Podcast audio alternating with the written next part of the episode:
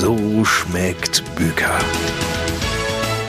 Der Podcast aus dem Landhaus Begertal mit Stefan Büker und Lars Kurs.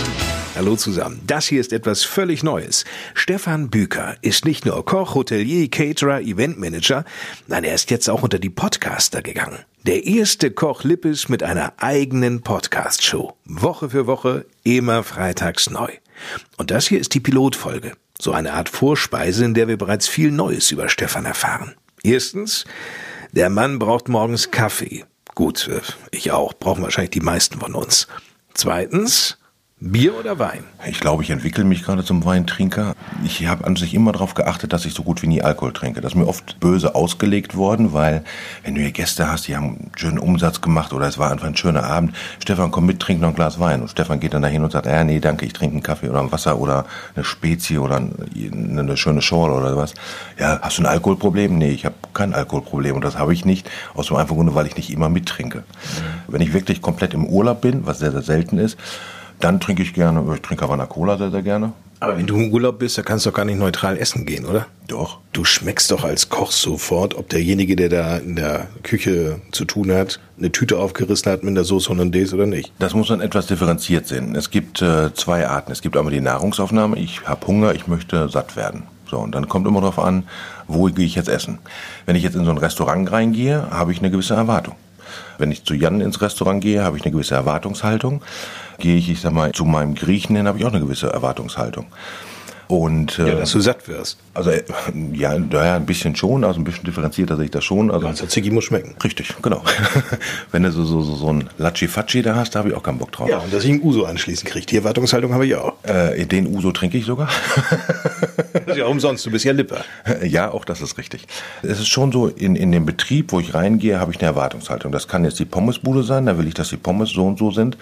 Gehe ich zu Jan, habe ich die Erwartung. Gehe ich, ich sag mal, zum Tex-Mex-Laden nach Bielefeld oder irgendwo hin, dann habe ich die. Oder gehe ich in mein Lieblingsding, ich sag mal so Rodizio, finde ich äh, mega cool. Wer ist denn Jan? Jan ist der aufgehende Stern weit über Lippe hinaus. Der betreibt jetzt den Detmolder Hof, hat jetzt äh, Jans Restaurant da drin. Ist das ein Vorbild für dich? Vorbild würde ich jetzt nicht unbedingt sagen, aber ich sag mal, ich schätze Jan sehr, sehr, sehr, sehr groß. Aus dem einfachen Grunde, das ist ein recht junger Bursche und der hat ein Kochverständnis, das ist phänomenal. Da hat er mir vieles voraus, das beneide ich fast, aber ein Vorbild ist es nicht, weil ähm, das brauche ich nicht mehr.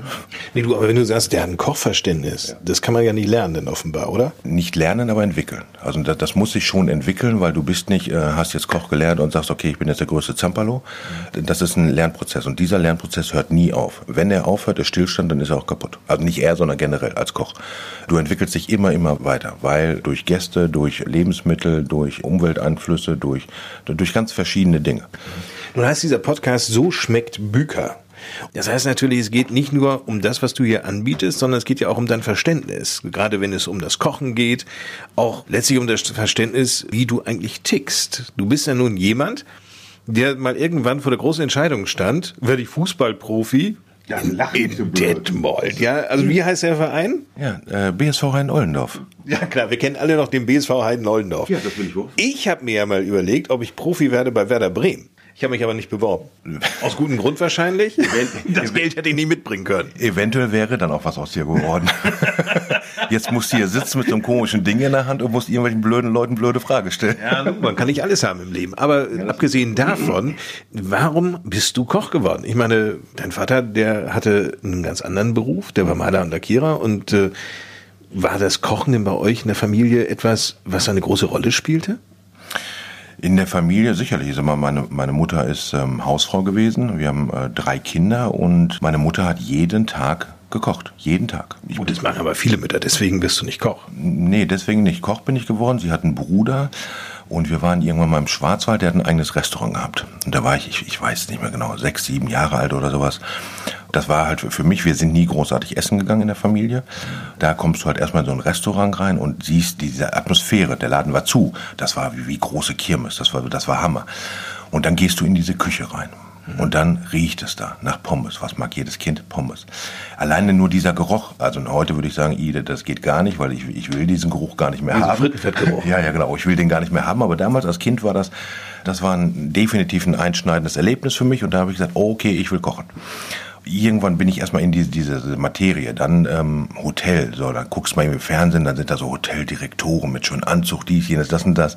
Ja, ich war halt, das ist auch normal. Mein Vater hat halt grundsätzlich, sagen wir mal, meine Maler, seine Malerklotten angehabt. Das heißt, das war jetzt nicht dieser typische Anzugträger. Das hat mir schon damals imponiert, diese Leute. Und da habe ich gesagt, nee, ich werde dann Gastronomie, ja, und dann werde ich Hoteldirektor. Dann gab es nochmal das Gespräch, wo ich halt älter war, ich glaube 14 oder irgendwie sowas. Da hatte ich mich mit dem nochmal unterhalten und da sagte er, äh, wenn du wirklich irgendwo in der Gastronomie, wenn du irgendwie mal selbstständig sein möchtest oder irgendwas, gebe ich dir nur einen Rat, ähm, mach das, weil du es willst, weil dieser Beruf ist super, super schön, aber hat auch sehr, sehr viele Mankos. Aber werd als erstes Koch. Aber nur, wenn du wirklich Bock dazu hast, weil sonst lass es sein, dann wird irgendwas anderes. Da habe ich gesagt, warum soll ich Koch werden? Hoteldirektor zu werden, weil ich wollte dann ja gleich Hoteldirektor werden. Äh, ist, doch, ist doch viel, viel geiler. Ähm, da sagt er, nee, pass mal auf, äh, der Hoteldirektor hat keine Ahnung von Essen. Und jede Gastronomie ist an für sich irgendwo auf Essen ausgelegt. So. Der Ursprung ist immer erstmal das Essen. Und wenn du da keine Ahnung von hast, dann hast du immer ein Problem. Das war so die ersten einschneidenden Sätze vom Prinzip. Und äh, ja, dann habe ich mich halt ganz langsam mit Küche auseinandergesetzt und dann fing halt in der, aus der Schule aus halt ein Praktikum an. Und dann dachte ich mir, okay, äh, Praktikum machen, mache ich das jetzt als Elektriker oder mache ich das jetzt als Koch? Mhm. Da hat mein Vater gesagt, pass ja, mal auf. Beim Elektriker muss auch ein Draht zu haben, ne? ja, ein Draht. ja, okay. Nee, und dann ähm, ja, war ich auch ein bisschen faul, weil für mich ernsthaft auch immer noch die Frage war, okay, gehe ich in diesen Fußballbereich vielleicht wirklich etwas mehr rein? Nee, hast du dir wirklich ernsthaft Gedanken gemacht? Ich dachte, das ist ein Spruch. Nee, nee, das war schon äh, ernsthaft. Gab es echt Leute, die gesagt haben, Mensch, das Kind, also da kommt einer auf uns zu? Also die Möglichkeit hätte es gegeben. So. Alter, du hättest Geld verdienen können ohne Ende. Es geht mir nie ums Geld verdienen. Wenn ich irgendwas mache oder gemacht habe, ging es immer nur um den Spaß daran. Es geht darum, dass ich was mache, wo ich hinterstehe und wo ich Bock zu habe. Ja, das ist halt meine pubertäre Phase, die ich da so hatte. Die hat man halt auch mal. Ich habe zum Glück nicht so viel Pickel gehabt oder den Stimmbruch habe ich nicht gehabt. Aber so die anderen Sachen, die waren alle ganz stark ausgeprägt. Echt, bist du pickelfrei durchs Leben gekommen? Ja, die kommen jetzt langsam. Nein. Äh, ja, es gibt ja Menschen, die, die hatten so Pickel, also zum Beispiel am Hintern oder so. Da ist ja auch genügend Platz. Muss ja, ja nicht im Gesicht haben. Nee, da haben die keinen Platz gehabt bei mir. nee, auf jeden Fall ging es halt Schulpraktikum so und äh, ich hatte halt auch keinen Bock irgendwo mich großartig jetzt zu bewerben oder sowas habe ich gleich bei mir im Ort, wo ich in Heidenollen noch gewohnt habe, äh, da war ein paar Meter weiter war so ein Radio-Fernsehtechniker. Ich habe überhaupt keine Ahnung davon. Aber Vater sagte, seh jetzt zu, heute Abend, wenn ich nach Hause komme, will ich, dass du deinen Praktikumsvertrag hast. Ja, habe ich gehabt. So, Vater hat befohlen, habe ich gehabt. So, dann stehe ich da und sage, hier, bitteschön, habe ich. Dann nimmt er das Scheißding und zerreißt das und sagt, du machst kein Praktikum als Radio-Fernsehmechaniker, du weißt nicht mal, wie ein Fernseher angeht. So. Ich so, ja, aber du hast gesagt, ich soll einen Praktikumsplatz. Ja, mach doch Praktikum in dem, was du willst. Weil Praktikum war für mich an sich drei Wochen keine Schule, war cool. Vater war etwas schlauer und sagte, okay, geh mal wirklich da rein, äh, was du vielleicht machen willst. Hat Vater mich an der Hand genommen und hat gesagt, pass mal auf, wenn du wirklich Koch lernen willst, da sind zwei, drei Betriebe, welchen willst du haben? Ich als Hoteldirektor, den ich ja mal so gedanklich, nicht? Ja, dann muss ich natürlich in Detmolder Hof. Ja, mich da vorgestellt. Ja, kannst du machen, dies und jenes. Und dann habe ich beim Praktikum angefangen in der Küche und seit dem Tag stand für mich fest, was ich machen will. Durftest du da richtig Hand anlegen? Ich durfte Hand anlegen an der Pfanne, an den Töpfen, an den Herden. Mach mal sauber. Ja, genau, ja, alles so. Die ersten ein, zwei Tage musste ich mit den Hausdamen, ganz, ganz tolle Frauen, durfte ich, sag mal, äh, die ganzen Lampen, die unter der Decke gehangen haben, durfte ich vom Prinzip, das waren widerliche Schrauben, so Glaskuppeln, das durfte ich machen. Dann bin ich den nächsten Tag vom Prinzip oder abends fragt Vater noch, wie war dein Praktikum? Da sage ich, ja super, ich war den ganzen Tag auf Etage. Da hat Papa mich wieder an die Hand genommen und sagt zu dem damaligen Hoteldirektor, mein Sohn macht hier Praktikum als Koch und nicht irgendwie als Lampenschirmwechsler oder sowas da. Ja, dann war ich den nächsten Tag in der Küche dann durfte ich halt, ich sag mal, unten anfangen, ich sag mal, aber äh, das hat sich sehr, sehr schnell gelegt, dass ich wirklich, ich sag mal, auch da in der kalten Küche so mitmachen durfte und sowas alles. Und alleine diese Abläufe, das, das war für mich ja ganz, ganz großes Kino. Da wusste ich sofort, okay, das werde ich. Es gab für mich nie wieder irgendeine andere Diskussion. Also eher eine Berufung als ein Beruf. Ja, es, es fing dann natürlich an. Ich habe dann natürlich auch Sachen dann in meinen Mund hineinbekommen, Essenssachen in meinen Mund hineinbekommen, ähm, wo ich gesagt, Alter, was das, das, das schmeckt ja, das kannte ich von zu Hause nicht. So. Und da fing dann für mich an, okay, pass mal auf, es gibt noch was anderes als, ich sag mal, ähm, Senfeier, Königsberger Klopse, ein Schweinebraten sonntags. Da gibt's noch ganz, ganz andere Sachen zwischendurch. Die wir Aber ich finde immer, wenn man gerade in so einer exquisiten Küche ist, ja, wo du auch richtig Geld lässt, wenn du da in so einer großen, tollen hoch angesehenen Gastronomie bist, davon kann man doch gar nicht satt werden. Das sind dann immer so kleine Häppchen, die schmecken dann vielleicht ganz toll, sensationell, aber satt wirst du doch davon nicht, oder?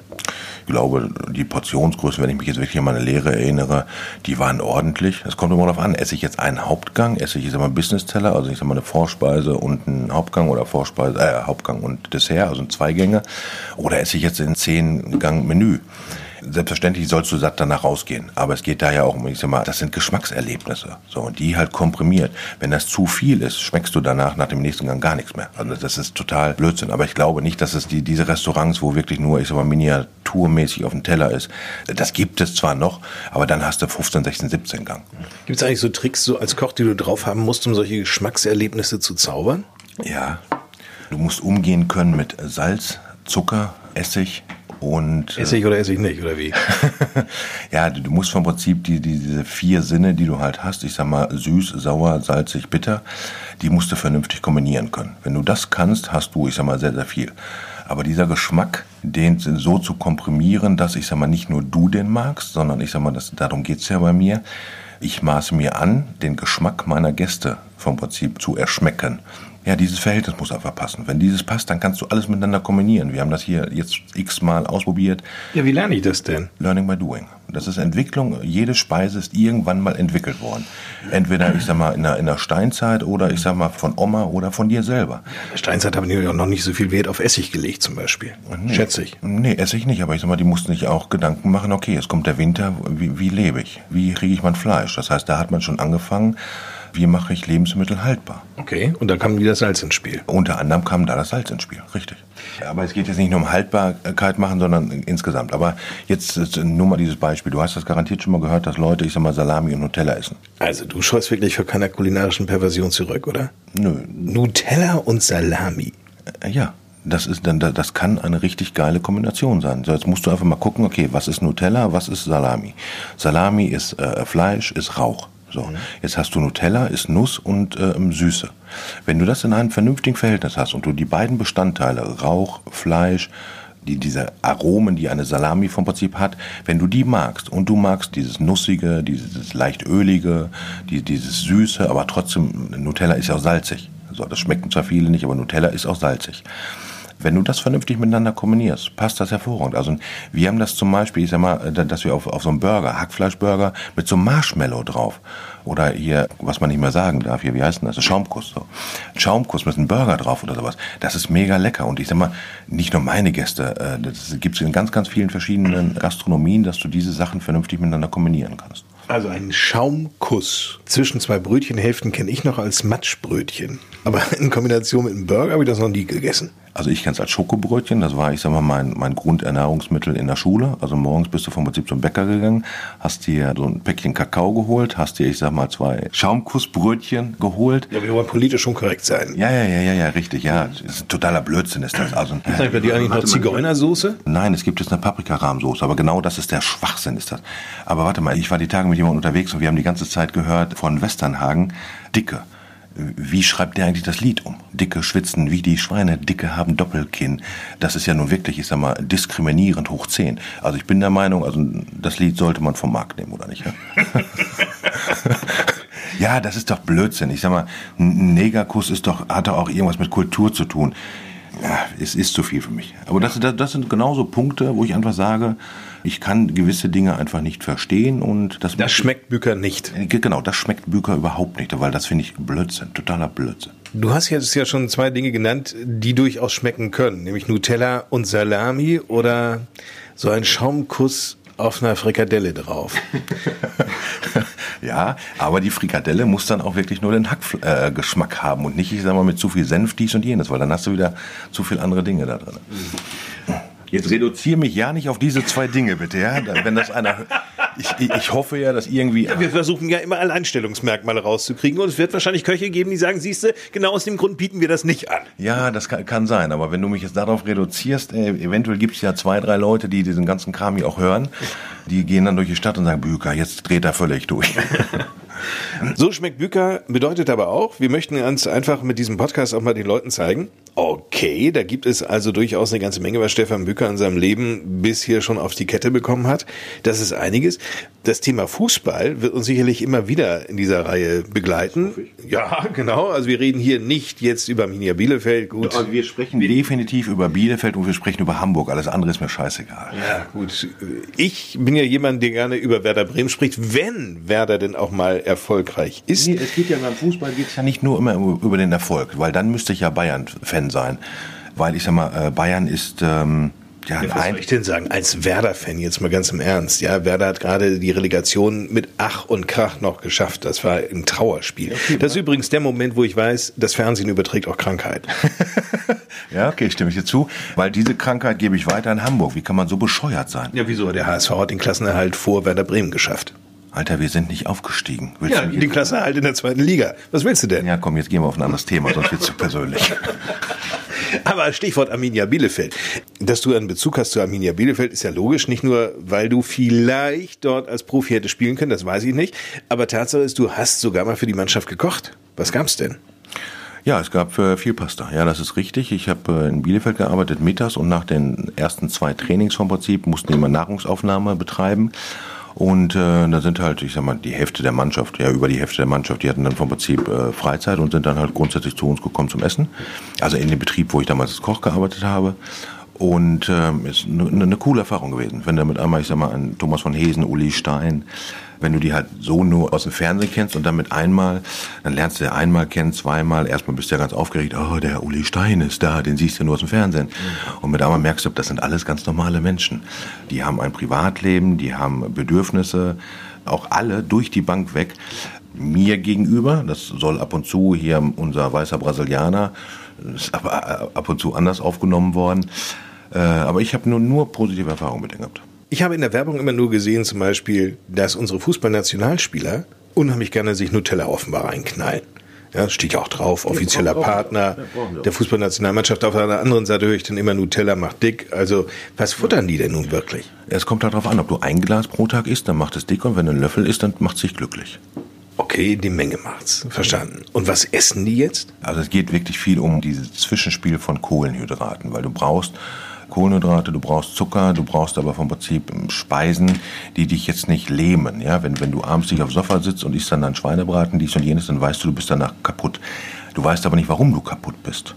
So, weil das, du hast vom Prinzip zu viel Zucker, das heißt, es wird wieder Insulin und du hast auch viel zu schnell wieder Hunger oder bist halt komplett träge oder sowas. Das liegt halt dann, was du wie halt isst oder sowas alles. Ja, da gibt's ganze Ernährungspläne, aber die Spieler wissen alle ganz, ganz genau, was die halt essen sollen. Ja, aber es gibt auch noch andere Bereiche, wenn ich das so sehe. Ich sag mal, wenn wir hier aus der Region sprechen, es gibt einen Handballverein, der spielt relativ weit oben, weiblich, und da habe ich letztens Kontakt zu gehabt und da frage ich, sag mal, wer ist denn euer Ernährungsberater?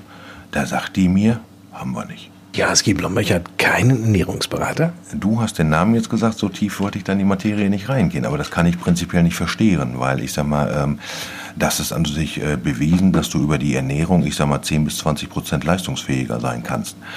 Sicherlich müssen die alle laufen können, fangen können, keine Ahnung. Also ich bin kein Handballer, ich kann mir das angucken, kann sagen, okay, gefällt mir, gefällt mir nicht.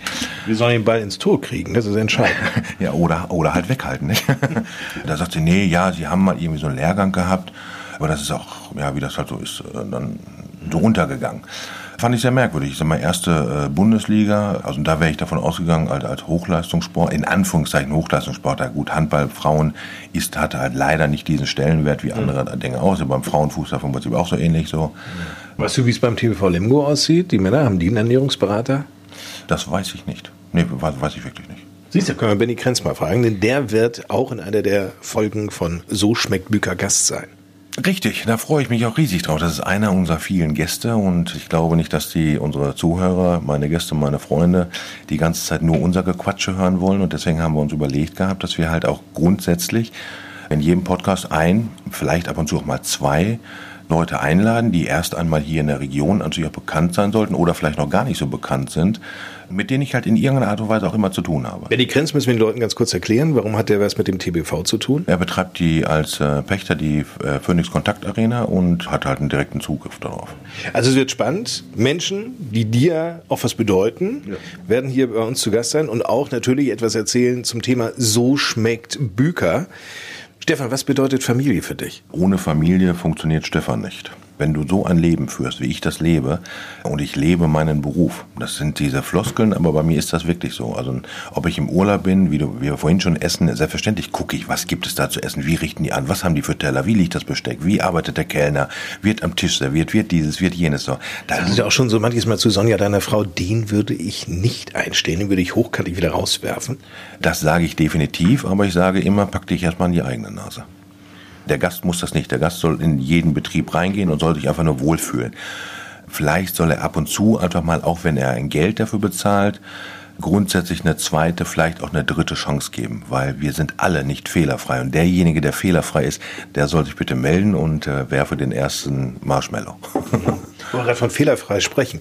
Wie gehst du denn überhaupt mit Gästen um, die quengeln? Oder sagst du, Menschenskinder nochmal, das ist doch hier alles mit Liebe gemacht und da muss man doch nicht jedes Mal meckern. Sie gehen ja auch nicht in die Kirche und beim Abendmahl sagen sie auch nicht zu dem ja. Pfarrer, haben Sie doch einen Dip bei der Oblate? Irgendwie schmeckt die so ein bisschen nüchtern. Ja, das ist unterschiedlich. Du musst die Kritik sekündlich einschätzen können. Also wenn jemand was schreibt, direkt einen Brief an uns, nicht, ich sag mal jetzt hier Facebook, die ist jetzt das und das, diese Bewertungen.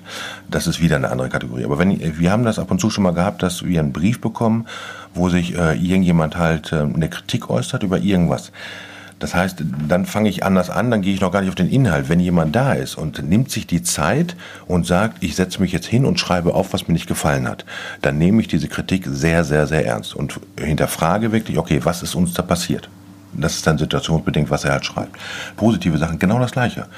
Ich finde es super toll, wenn du einen Brief bekommst, also da hat sich einer hingesetzt, in der heutigen Zeit, hat sich einer hingesetzt und hat sich Gedanken gemacht, wie kann ich mal mein Empfinden, was ich da in der Gastronomie hatte, wie kann ich das ausdrücken, auf Papier bringen, schreibe das und schicke das dann weg. Also das wertschätzt du schon? Ja, ja, ja, klar. So. Du sagst nicht von wegen, was denn das für eine Sauklaue, der hätte ja auch eine Mail schreiben können. nee, derjenige, der schreibt, das ist meist noch leserlich. Wenn einer nicht leserlich schreiben kann, bin ich das. So, jetzt kommt ein Gast an und sagt, pass mal auf, das Essen war scheiße. So, ich will irgendwas ausgegeben bekommen. Gibt es solche Leute? Die gibt es und dann musst du halt, ich sag mal, Rückgrat haben und äh, musst differenzieren. Mal angenommen, so ein Schnitzel hat dunkle Stellen, ja, so richtig schwarze Stellen. Gehst du mit so einer Kritik dann, wenn das angemerkt wird, humorig um, dass du sagst, ja, ja diese dunklen schwarzen Stellen stimmt, habe ich auch noch dunkle Erinnerungen oder so? Nee, dann fühlt der Gast sich verarscht. Also das, das war mal eine Zeit lang, da hat man das halt probiert, ich sag mal, eine, eine Kritik ins Lächerliche zu ziehen, aber das kannst du heute ganz selten machen, weil das, das verstehen die Gäste nicht. Gäste sind viel, viel, viel, viel weiter, als man meint. Und darum geht es mir auch. Also ich kann besser werden, wenn ich gute Kritik bekomme. Ich habe die Tage, das Wochenende äh, ganz, ganz viele Gespräche geführt. Glücklicherweise fast alles nur positiv. Ich bin hier schwebend durch meinen Biergarten gerannt. Wie immer, wo gearbeitet wird, da passieren auch Fehler. Mhm. Und wir sind halt kein Betrieb, der komplett nur mit Tüten arbeitet, sondern wir haben so gut wie fast gar nichts aus der Tüte. Jetzt kommen verschiedene Faktoren. Ich sag mal, du arbeitest mit frischen Lebensmitteln. Frische Lebensmittel sind immer wieder irgendwo unterschiedlich. Ich habe eine Diskussion gehabt, nein, nicht eine Diskussion, ein Gespräch über Rindfleisch. So, ich habe alles Mögliche ausprobiert. Das deutsche Rindfleisch finde ich und meine Gäste nicht besonders in der Konstanz gut. Es gibt tolle Stücke, es gibt auch tolle, aber ich brauche mal, ich sag mal, ein Rücken, dann brauche ich mit einmal 15 Rücken und es ist immer noch ein Tier. Wieso, weshalb, warum? Das Argentinier, die bekommen das einfach hin. Ähm, ich sag mal, die, die meiste Gästeklientel mag auch nicht dieses feste Fleisch und das deutsche Rindfleisch ist einfach noch ein festes Rindfleisch. Weil wir gehen zu stark ins Detail jetzt rein. Das können wir alles noch machen und ich freue mich auf genau diese Gespräche halt auch und äh, gucken. Aber Kritik ist ganz, ganz wichtig, aber sie sollte wirklich auch angebracht sein. Und äh, wenn sie angebracht ist, dann glaube ich, sind wir mittlerweile so weit, dass wir das verstehen. Also das, was wir rausgeben, soll an sich immer die Perfektion sein, wie es geht aber du kriegst es leider Gottes nicht immer hundertprozentig so hin. Da passiert mhm. immer mal irgendwas. Und das ist im Sterneladen genauso wie in einer Currywurstbude. Mhm. Welches Essen, jetzt sind wir wieder bei So schmeckt Büker, würde dir, Stefan, schmecken, wenn es mal ganz schnell gehen muss? Ein Tipp für uns alle. Brot. Ich bin ein Brotfetischist. Graubrot, Schwarzbrot, Toastbrot. Grau, also da muss ein Wechsel drin sein. Also ich, ich kann es nicht ab. Ich Weizen, Roggen, na, alles. Dinkel. Alles. Also ich esse alles am Brot. Eiweißbrot. Nein, nein, nein, genau. Das Eiweißbrot ist, ist nicht mein Ding. Also das, das nehme ich aus. Ich liebe es einfach, die, dieses Brot. Das, das kannst du grillen, das kannst du backen, das kannst du toasten oder du hast ein frisches Graubrot. Was gibt's Geileres als ein frisches Graubrot? Und da entweder, ich sag mal, einen richtig geilen Käse drauf oder eine geile Marmelade drauf oder eine, eine schöne Salami drauf. Das ist einfach Geschmackserlebnis, finde ich mega geil. Aber ich esse auch ab und zu ganz gerne mal eine Currywurst, aber ich esse auch, ich sag mal, die Garnele mit einem bisschen Pasta. In der offiziell ersten Folge, das war hier nur das vorgeschmeckliche ja. Geplänkel ja, auf So schmeckt Büker, da kommt wer? Da kommt äh, Benjamin Krenz. Das ist der erste, den ich jetzt hier vom Tisch fegen muss, weil das ist ja äh, nach außen hin mein größter Konkurrent und ja, hol dir die Großen gleich an den Tisch, dann kannst du gucken, was dabei rauskommt. Nein, Blödsinn. Wir verstehen uns sehr, sehr gut und das ist auch das, was ich vom Prinzip langfristig damit zeigen will. Sicherlich gibt es irgendwo einen, einen Konkurrenzkampf, aber alle, die ein bisschen denken können, wissen, wenn man zusammenarbeitet, ist man viel, viel erfolgreicher. Freitag geht's los mit der offiziell ersten Folge von So schmeckt Büker. Bis dahin. Guten Appetit.